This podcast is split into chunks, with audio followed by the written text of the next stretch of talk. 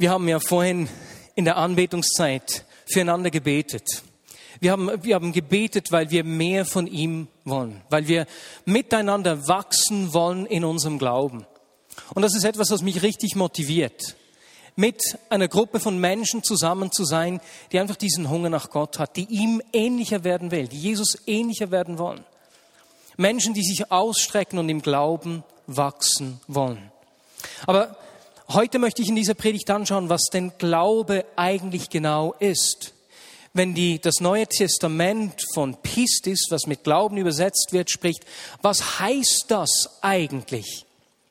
Im Hebräer 11.6 lesen wir, dass es ohne Glauben unmöglich ist, Gott zu gefallen. Es könnte einigen Angst machen, ja glaube ich genug, um ihm zu gefallen. Das ist nicht der Fokus, sondern wir wollen miteinander entdecken, was es eigentlich heißt zu glauben. Was sind Aspekte des Glaubens und wie kann ich im Glauben wachsen? Das wird nicht für jeden genau gleich aussehen, sondern ich möchte ja von diesem Punkt aus wachsen, wo ich stehe. Wie kann ich, Marius, in meinem Glauben wachsen? wie gesagt, wir schauen uns vier Aspekte oder Dimensionen des Glaubens an.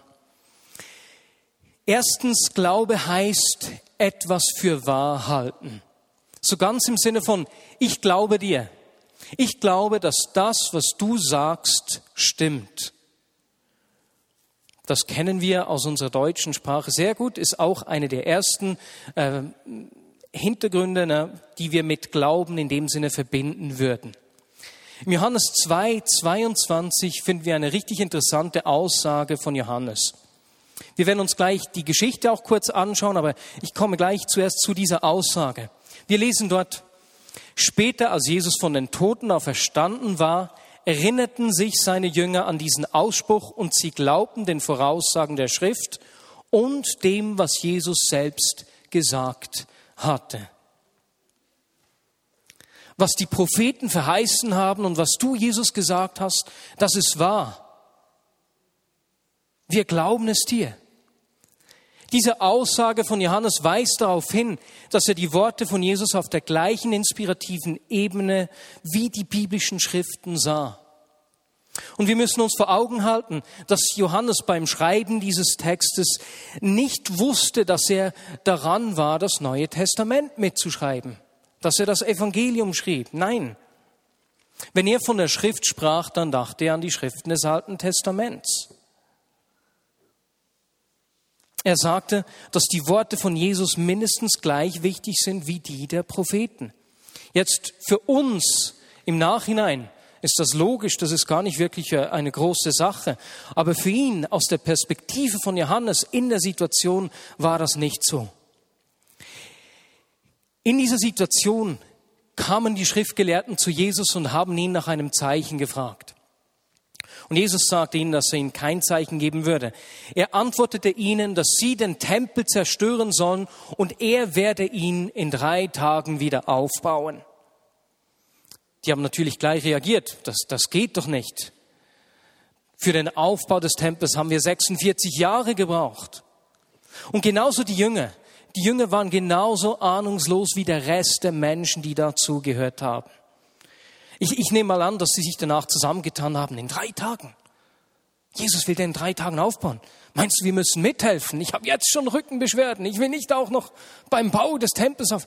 Die 46 Jahre hat das gedauert. Was meint er damit? Vielleicht haben sie sich am Café an der Ecke niedergesetzt, zusammen diskutiert, bei einem Glas Wein aber erst nach der Auferstehung von Jesus haben sie sich daran erinnert, wie wir gelesen haben.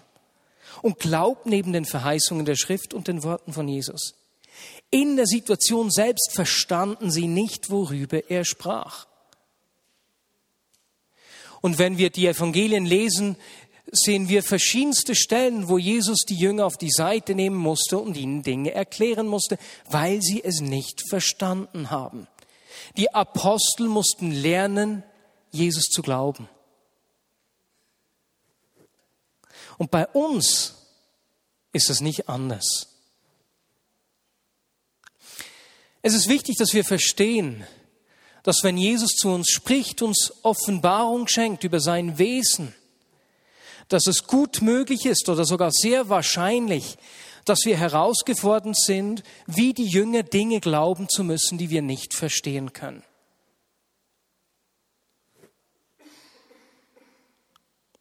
Wir können es uns nicht leisten, nur in den Dingen zu leben, die wir verstehen können. Sonst werden wir nicht mehr wachsen. Denn wenn ich nur glaube, was ich selbst verstehen kann, dann lebe ich mit einem minderwertigen Glauben. Ich sage ganz bewusst minderwertig. Denn wenn ich nur glaube, was ich verstehe, dann muss ich Gott auf das Maß reduzieren, das in meinen Verständnisrahmen passt.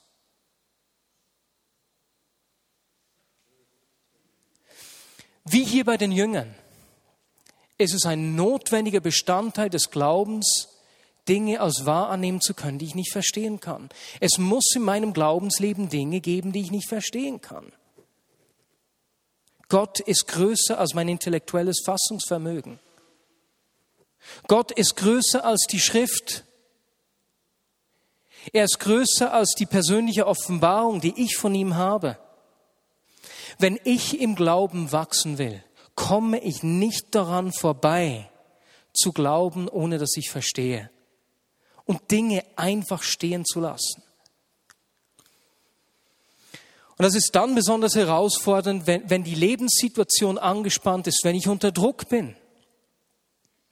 Aber die Bibel verheißt uns in Philippa 4, 7 einen Frieden, der alles Verstehen übersteigt.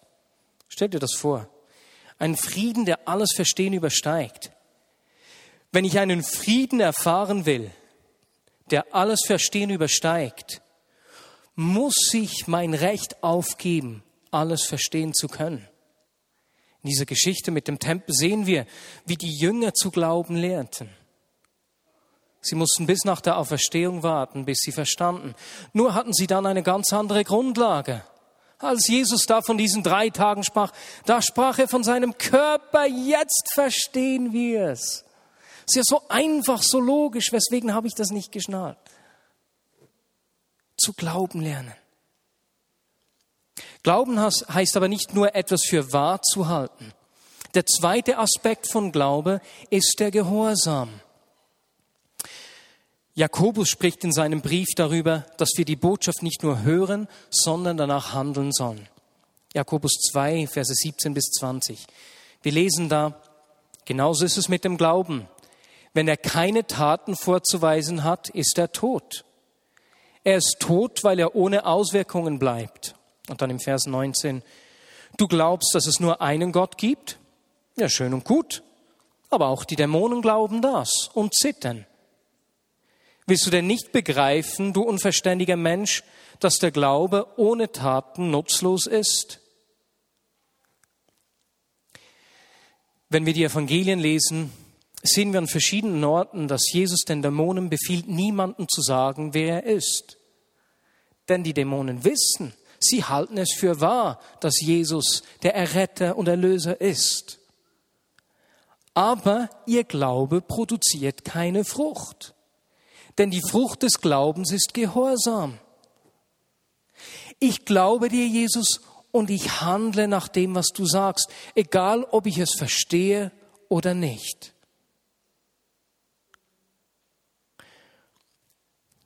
Wir sehen im Römerbrief ein Lob des Autors auf den Glauben der Römer. Er sagt, der Autor sagt im Kapitel 1.8, dass man in der ganzen Welt über den Glauben der Römer sprechen würde. Aber worüber sprach man in Europa und Asien? Es ist der Gehorsam der Gemeinde, wie das dann im Kapitel 16, 19 präzisiert wird. Euer Gehorsam eilt euch voraus. Kannst du dir das vorstellen? Die Gemeinde in Rom in einer Zeit der Verfolgung und Unterdrückung und diese Nachfolger in dieser feindseligen Umgebung waren einfach gehorsam, waren bekannt für ihren Gehorsam. Könnte der Autor des Römerbriefes das gleiche über uns sagen? Die, wenn ihr den Bären, die Menschen im Mittags, äh, im 5 Uhr Gottesdienst und die, die Podcast hören natürlich auch, die sind für ihren Gehorsam weit herum bekannt. Es wäre cool, wenn er das über mich schreiben könnte. Wenn wir im Glauben wachsen wollen, kommen wir nicht daran vorbei, Gehorsam zu lernen. Ich denke, dass so eine Hundeschule des Glaubens für viele eine Sache wäre, die ziemlich hilfreich wäre, so einfache Befehle zu lernen wie Sitz, lass das sein, steh auf und geh. Ne? Einige von uns tun sich auch nach 10 bis 15 Jahren mit ganz einfachen Dingen des Gehorsams schwer. Und oft haben wir dann das Gefühl, ach, jetzt hat mich der Feind wieder erwischt. Dabei hat das nichts mit dem Feind zu tun. Wir haben einfach die Grundlektionen des Glaubens, des Gehorsams noch nicht gelernt und erleben deswegen auch nicht den Segen geistlicher Reife mit. Gehorsam. Beim Gehorsam geht es nicht nur darum, was wir nicht tun, sondern genauso sehr darum, was wir tun. Sind wir gehorsam in den Dingen, die wir tun? Sind wir gastfreundlich? Heilen wir die Kranken? Vergeben wir Menschen, die sich an uns schuldig machen, sehr schnell? Sind wir großzügig, sowohl materiell als auch mit unserer Zeit? Kümmern wir uns um die Armen und stehen wir auf für die Unterdrückten? John Wimber hat ein richtig tolles Zitat ähm, äh, gemacht oder ich weiß nicht, verfasst. Ich möchte ihn hier zitieren. Ich weiß leider nicht mehr genau, wo er das geschrieben hat wenn Gott durch uns regieren soll, muss er zuerst in uns regieren. Das gefällt mir. Er will durch uns seine Herrschaft sichtbar machen und will in uns herrschen. Beim Gehorsam geht es um beides. Die Christen in Rom waren Vorbilder des, des Gehorsams. Kein Wunder wurde Rom das Zentrum des christlichen Glaubens. Glauben heißt also, etwas als wahr anzunehmen, egal ob dieses das verstehen kann oder nicht, bedeutet gehorsam zu sein und drittens heißt es auch, Gott zu vertrauen. In Markus 5 sehen wir eine erstaunliche Geschichte. Jairus kommt zu Jesus, weil seine Tochter im Sterben liegt. Er will Jesus bitten, doch zu ihr zu kommen und sie zu heilen. Und Jesus macht sich tatsächlich auch auf auf den Weg mit Jairus nur dummerweise ist da diese Frau, die ihn berührt, die geheilt wird und Jesus wendet sich der zu und beginnt mit der Frau zu sprechen. Und während Jesus noch mit dieser Frau beschäftigt ist, kommt ein Diener von Jairus und meldet, Jairus, deine Tochter ist gestorben, es ist zu spät. Stell dir das mal vor. Du rufst auf die Nummer 144 an, rufst die Ambulanz, weil irgendwas geschieht und die Ambulanz hält unterwegs für irgendjemanden sonst. Ich meine, hallo? Da würde ich doch ziemlich sauer. Komm hier, es ist dringend. Und was geschieht dann? Jairus hat soeben die schlimmstmögliche Nachricht erhalten und in dieser Situation wendet sich Jesus Jairus zu und sagt ihm, hab keine Angst Glaube nur. Ja, glaube was? Das, was ich sage, wahr ist. Aber was sagst du denn, was ich glauben soll?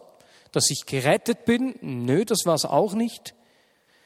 Nein, was Jesus hier zu Jairus sagt, ist, vertraue mir. Aber wofür soll Jairus Jesus vertrauen? Dass ihn der Tod seiner Tochter nicht völlig aus der Bahn werfen wird? Dass seine Frau nicht daran zerbricht? Jesus, was soll ich vertrauen? Dass die Beerdigung gut laufen wird? Denn wir dürfen nicht vergessen, Jesus hatte bis zu diesem Zeitpunkt nie einen Toten auferweckt. Das war überhaupt keine Option im Denken von Jairus. Wofür soll er denn vertrauen? Jesus wendet sich ihm zu und sagt, Jairus, auch wenn deine Tochter gestorben ist, hab keine Angst, vertrau mir. Und wir wissen, was dann geschehen ist. Jesus geht mit zum Hause von Jairus und heilt die Tochter. Aber Jairus wusste das noch nicht, als Jesus mit ihm sprach. Und das ist ein Punkt des Glaubens. Glaube hat diese Lücke, dieses Vakuum, wie wir hier bei, bei Jairus sehen. Wo wir einfach nicht wissen, was geschieht. Geschieht das, was ich denke oder nicht? Vertrauen. Vertrauen beinhaltet es, dass ich nicht in Kontrolle bin. Und gerade in herausfordernden Lebenssituationen, wenn mir ein kühler Wind entgegenkommt, ist das schwierig. Gott, ich vertraue dir, ob meine Tochter nun tot ist oder nicht ob es so kommt, wie ich mir erhofft hatte, also als ich auf dich zukam oder nicht. Ich vertraue dir. Punkt. Vertrauen hat mit Beziehung zu tun. Vertrauen hat mit Innigkeit, mit Vertrautheit zu tun. Vertrauen auf einen Gott, der sich nicht ändert der von sich sagt, dass er gut ist, durch und durch, dass in seinem Wesen kein Tag und keine Nacht hat, nicht mal so und mal so, sondern durch und durch gut. Herr, ich vertraue dir, egal welche Melodie das Leben spielt.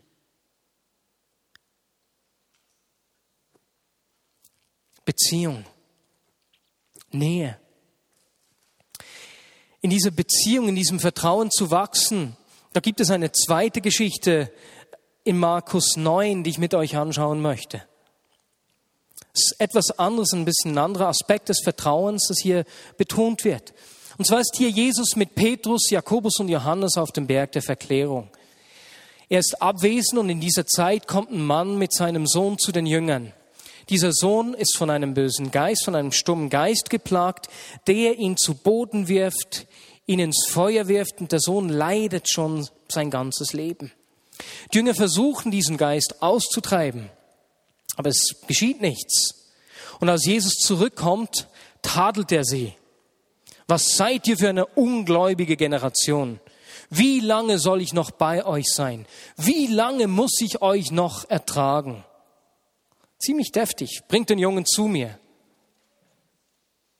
Und dann heilt Jesus diesen Jungen und als die Jünger wieder alleine sind mit ihm, nehmen sie Jesus auf die Seite und sagen, Jesus, wir wissen, dass das, was du sagst, wahr ist. Deswegen tun wir ja, was wir tun. Letzte Woche ist doch dieser Dämon auch gegangen. Wir haben, wir waren gehorsam. Wir haben probiert, das hier zu tun. Wir haben dir vertraut. Wir haben das Beste gegeben, was wir haben.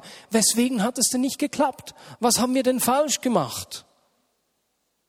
Und Jesus antwortet ihnen, diese Art von Dämonen kann durch nichts anderes ausgetrieben werden,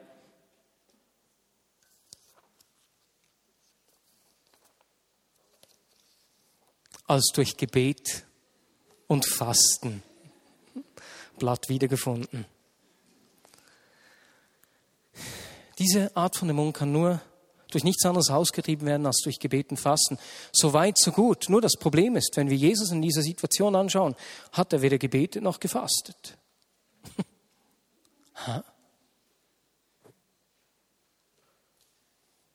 Aber wir wissen von Jesus, dass er sich immer wieder zurück, äh, zurückgezogen hat, um mit seinem Vater zu sein, um diese Beziehung zu pflegen.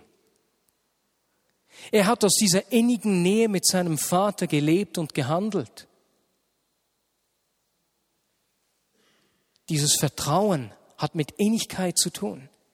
Die Geschichte legt nahe, dass es einen Zusammenhang gibt zwischen der Vertrautheit, der Beziehung zu Gott in einer Situation und der Autorität, die ich in dieser Situation ausüben kann. Glaube ist nicht eine Konzentrationsübung. Glaube ich jetzt genug? Ich noch ein bisschen, kennt ihr das? Glaube hat mit Nähe, mit Intimität, mit Innigkeit der Jesus-Beziehung zu tun. Du kannst beim Kämpfen nicht an einen Ort, in eine Tiefe des Kampfes gehen, in die du nicht in deiner Innigkeit, in deiner Beziehung mit ihm bereits bist. Wir sehen in der Schrift immer wieder, wie Anbetung, Dankbarkeit und Hinwendung zu Gott die Mächte der Finsternis zerstört. Und manchmal geht es uns wie hier den Jüngern. Sie waren die erfahrensten Menschen auf diesem Planeten, was Zeichen und Wunder anging. Natürlich mit Ausnahme von Jesus. Niemand hatte so viel Erfahrung wie sie. Und doch kamen sie in eine Situation, in der sie nicht weiter wussten. Es geht uns doch auch immer wieder so. Wir beten und es geschieht nichts. Aber das heißt nicht, dass das Problem unlösbar ist. Die Frage ist, wie reagiere ich, wenn ich in so eine Situation komme? Würde ich reagieren, dieser Junge wurde nicht frei, dann muss es wohl Gottes Wille sein, dass der geplagt wird. Das wäre doch eine Antwort, die uns noch recht, recht schnell über die Zunge kommen könnte. Nein. Oder reagiere ich, indem ich mich in seine Nähe begebe, indem ich mich davon in seine Nähe ziehen lasse. Es muss mehr geben. Jesus, ich weiß, dass du anders bist, dass du gut bist durch und durch, dass es in deinem Wesen keine Nacht gibt, kein Wechsel zwischen Nacht und Tag. Ich will mehr. Und wenn wir in unserem Glauben wachsen wollen, heißt das, in dieser Beziehung, in dieser Innigkeit zu ihm zu wachsen. Deswegen ist für mich die Anbetung so ein Ort, so ein richtiges Geheimnis weil das dieser Ort des Austauschs, der Innigkeit mit ihm ist. Ich singe nicht Lieder für mich, ich begegne ihm. Kau und ich waren letzte Woche in den Ferien und die haben da auch so etwas in diese Richtung erlebt.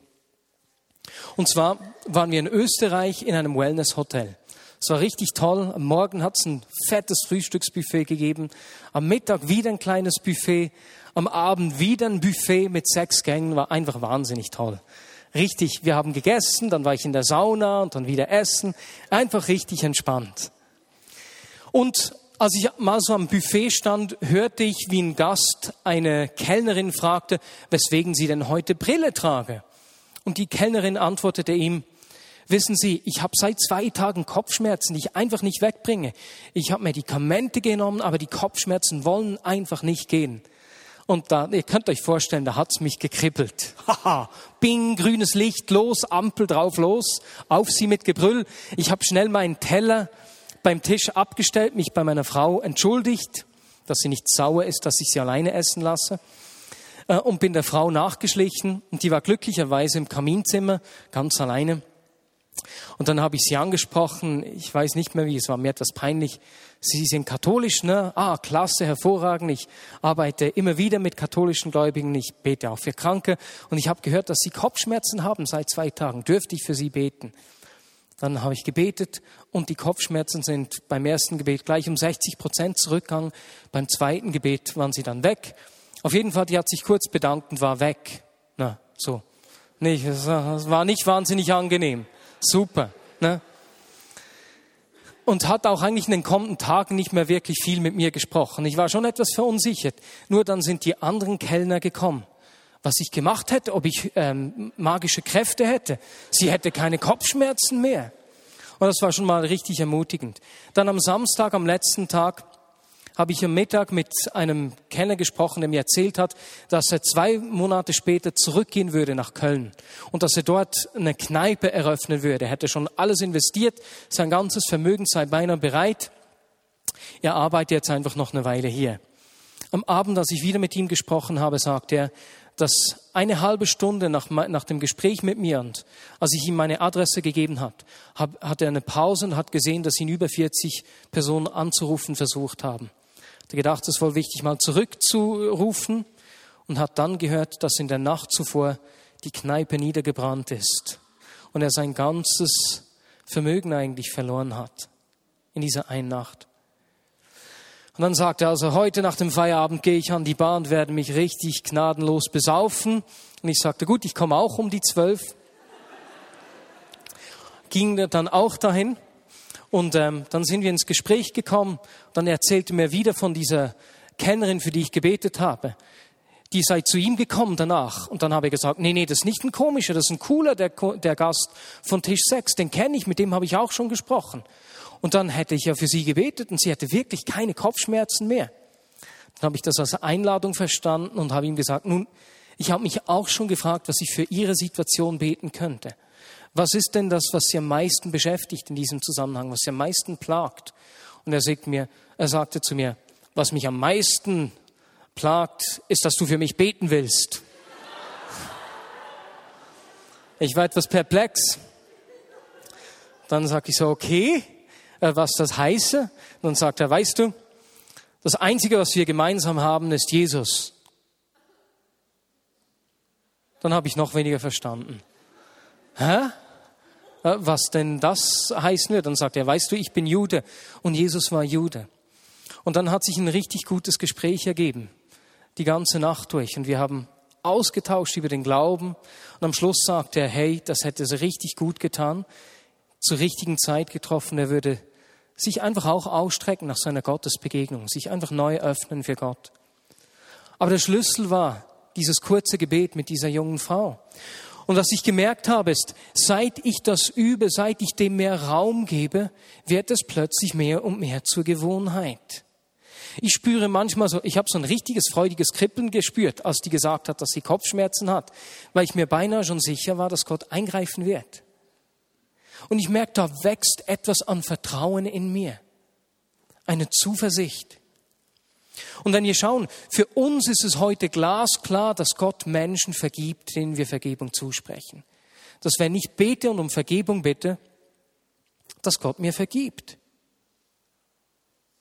Aber während Jahrhunderten war das in der Christenheit nicht so eine klare Sache.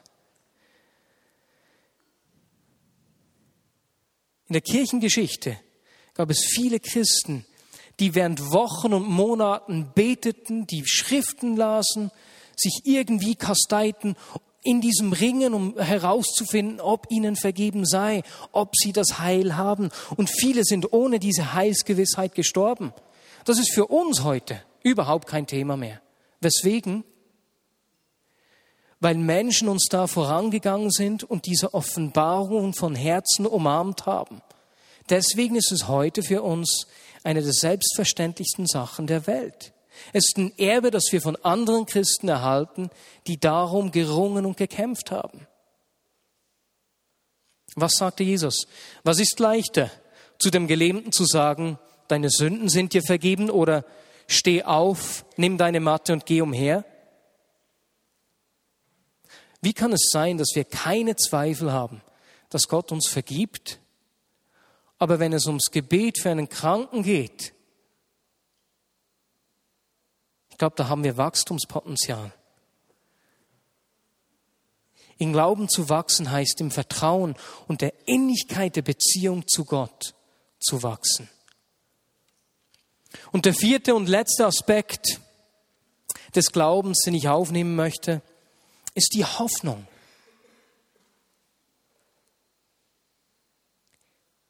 Hebräer 11, 1 sagt, was ist denn der Glaube? Er ist ein Rechnen mit der Erfüllung dessen, worauf man hofft. Ein Überzeugtsein von der Wirklichkeit unsichtbarer Dinge. Ein Rechnen mit der Erfüllung dessen, worauf man hofft. Die New American Standard Bible äh, bietet eine andere Übersetzung an.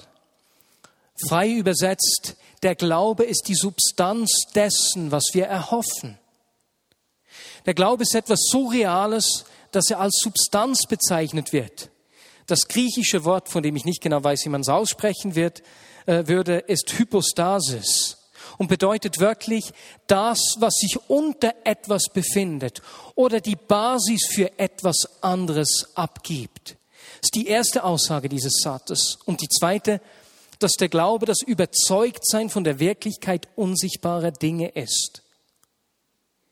Im Vers 3 des gleichen Kapitels schreibt der Autor, dass wir durch den Glauben erkennen, dass das Sichtbare seinen Ursprung in dem hat, was man nicht sieht. Das Sichtbare hat seinen Ursprung in dem, was man nicht sieht. Die unsichtbare Welt, die unsichtbare Realität ist der sichtbaren übergeordnet. Und der Glaube greift in diese unsichtbare Realität hinein und ist, dieser, ist in dieser verankert und lässt die Realität der unsichtbaren Welt in der sichtbaren Welt Substanz werden. Das ist unsere Hoffnung. Wir tauchen ein in dieses künftige Himmelreich in dieses Reich Gottes, die Herrschaft Gottes, die durch uns im Jetzt und hier sichtbar wird. Das ist unsere Hoffnung. Jemand hat mal gesagt, Ich habe das letzte Kapitel, die letzte Seite aufgeschlagen und gesehen, dass wir gewinnen. Von dieser Hoffnung leben wir. Dieses Hereinbrechen des Reiches Gottes. Und diese Hoffnung treibt mich an. Ich will wachsen in meiner Hoffnung, in meinem Ausstrecken nach mehr und wie ein Magnet Gottes Möglichkeiten anziehen. Aber komischerweise fühlen wir Christen uns viel mehr von einem überschwänglichen, exzessiven Maß an Glauben herausgefordert. Wir fürchten uns mehr davon als vor einem Mangel, von einem lauen Glauben. Wir haben mehr Angst, zu krass zu sein,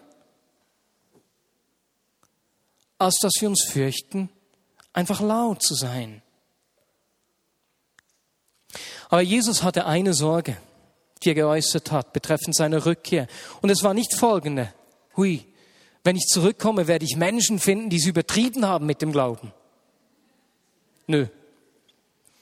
Er hat auch nicht gesagt, hui, ich bin besorgt. Werde ich Menschen finden, die niemals Fehler gemacht haben? Nö. Auch nicht. In Lukas 18,8 sagt er, wenn ich zurückkomme, werde ich Glauben finden. Und weißt du, in welcher Bibelstelle er das sagt? Er sagt es an diesem Ort, wo er von der Witwe spricht, die zum Richter ging, aufgefordert war, wieder und wieder und wieder und wieder zum Richter zu gehen, bis dieser ihr Recht verschafft.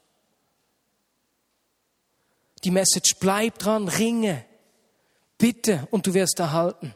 Und in diesem Zusammenhang sagt er, werde ich Menschen finden, die dranbleiben, die sich ausstrecken, die die Hoffnung nicht aufgeben. Das wünsche ich mir.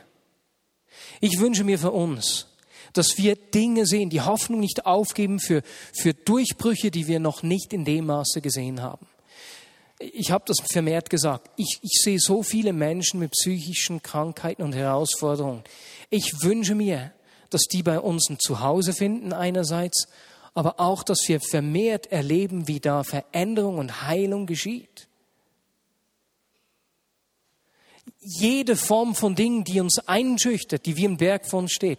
Ich wünsche mir, dass wir uns danach ausstrecken und erleben, wie sein Reich in diesen Dingen sichtbar wird. Ich will wachsen mit euch zusammen. Und damit komme ich zum Schluss. Ich will mit euch in meinem Glauben wachsen. Ich will in der Hoffnung wachsen, in diesem Ausstrecken. Ich, ich, ich will in meinem Vertrauen, der Innigkeit meiner Jesus-Beziehung wachsen. Ich, ich, ich will in meinem Gehorsam wachsen und genauso auch darin, dass ich Dinge glaube, die ich nicht verstehen kann. Dass ich Gott nicht einfach auf das Maß verkleinere, das ich selbst verstehen kann. Lass uns einfach einen Moment ruhig sein und überleg dir in dieser Zeit, in welchen dieser vier Aspekte Gott dir Wachstum schenken möchte wo es deine Entscheidung braucht, sei es in der Hoffnung, dem Vertrauen oder der Innigkeit, im Gehorsam oder eben in der Frage des Vertrauens auch in Dingen, des Glaubens auch, wo du Dinge nicht verstehen kannst. Und anschließend möchte ich kurz noch beten.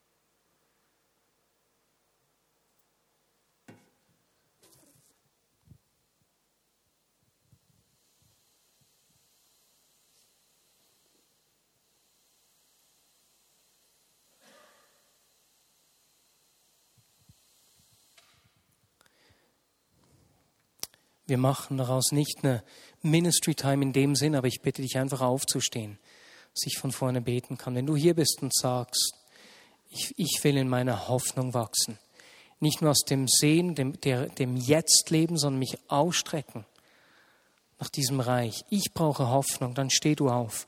Wenn du sagst, du willst in dem Gehorsam wachsen, die, die Gehorsamsschule, wenn du hier bist und sagst, ich will in diesem Vertrauen wachsen, in dieser Innigkeit der Jesus-Beziehung. Oder viertens eben, ich will Gott nicht verkleinern auf das Maß, wie ich ihn verstehen kann. Und den Glauben auch da, wo ich nicht verstehen kann. Wenn eine dieser vier Dimensionen auf dich zutrifft und du sagst, Gott, ich will hier wachsen, sprenge meine Grenzen, dann steh jetzt auf. Jesus, du siehst die Entscheidung jedes Einzelnen, an diesen Orten zu wachsen. Und ich danke dir, dass du uns ernst nimmst. Jesus, erweitere unser Gebiet. Erweitere unser Gebiet in all diesen vier Aspekten.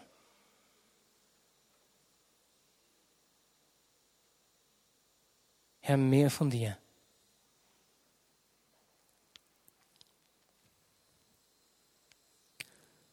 Mehr Innigkeit, mehr Nähe. Jesus, Gehorsam auch, wo wir nicht verstehen. Hoffnung. Lass uns Magneten sein, die, die deine Realitäten anziehen und in unserem Umfeld sichtbar machen.